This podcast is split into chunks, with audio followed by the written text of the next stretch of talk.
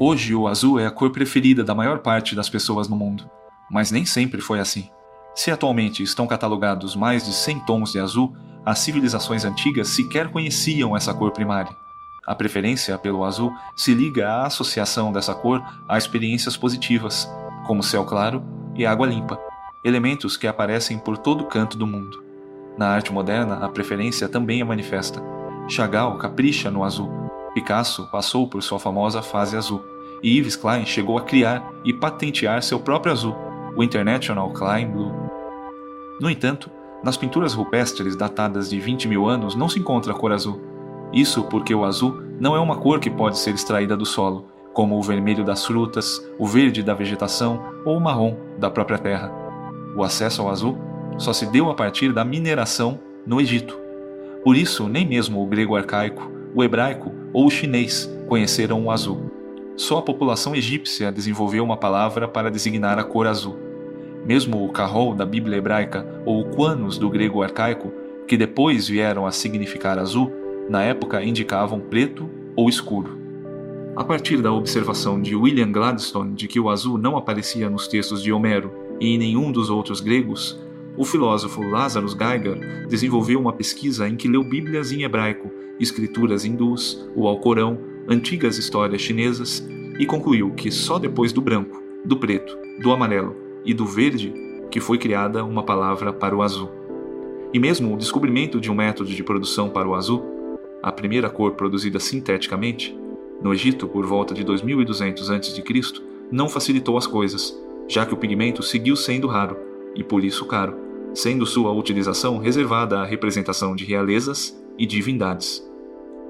O pigmento azul chegou ao Império Romano com o aprimoramento do método de sua produção até que no século VI se espalha pela Europa a técnica para obtenção do azul ultramarino, tornando-se a cor mais cobiçada do período medieval. Mas o alto custo persistia, já que nesse período o preço da pedra afegã lápis lazuli era comparável ao do ouro. Assim, a nobre cor costumava ficar restrita a figuras religiosas, como o manto da Virgem Maria, já que para a Igreja Católica dinheiro não era problema. Quem não teve tanta sorte com as finanças foi Vermeer, que, já no século XVII, de tanto utilizar o azul em suas telas, levou sua família a contrair dívidas. O linguista Guy Deutscher pesquisou a ausência de referências à cor azul nos textos de civilizações antigas. Apesar dos inumeráveis versos de poetas cantando o céu, nenhum deles sabia que o céu era azul. O que surgia primeiro era o preto e o branco, designando a claridade do dia e a escuridão da noite, depois o vermelho do sangue, para então chegarem ao amarelo do sol e o verde das plantas.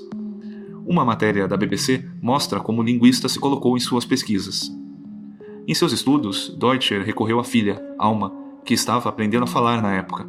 Como qualquer outro pai, ele brincava com ela e a ensinava o nome de diferentes cores. Ele ensinou a Alma todas as cores, inclusive azul, mas fez com que ninguém lhe dissesse de que cor era o céu. Quando tive certeza de que sabia usar a palavra azul para os objetos, saí com ela em dias de céu azul e perguntei qual era sua cor.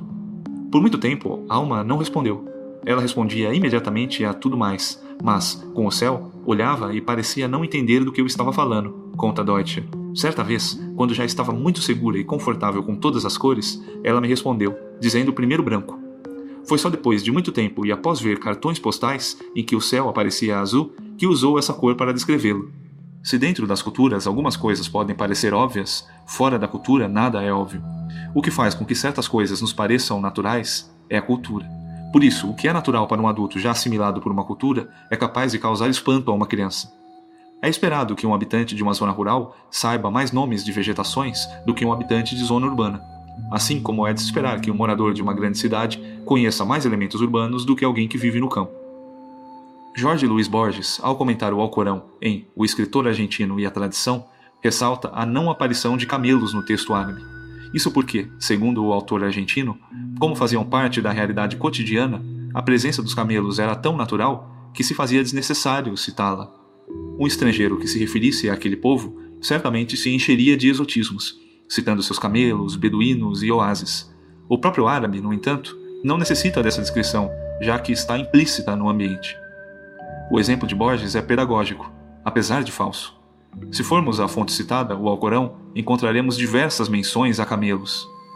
Evidente que Borges sabia disso, mas o que o argentino provocador quis mostrar com seu exemplo, mesmo partindo de uma falsa premissa, nos ensina algo verdadeiro. Os olhos e a língua pertencem à cultura.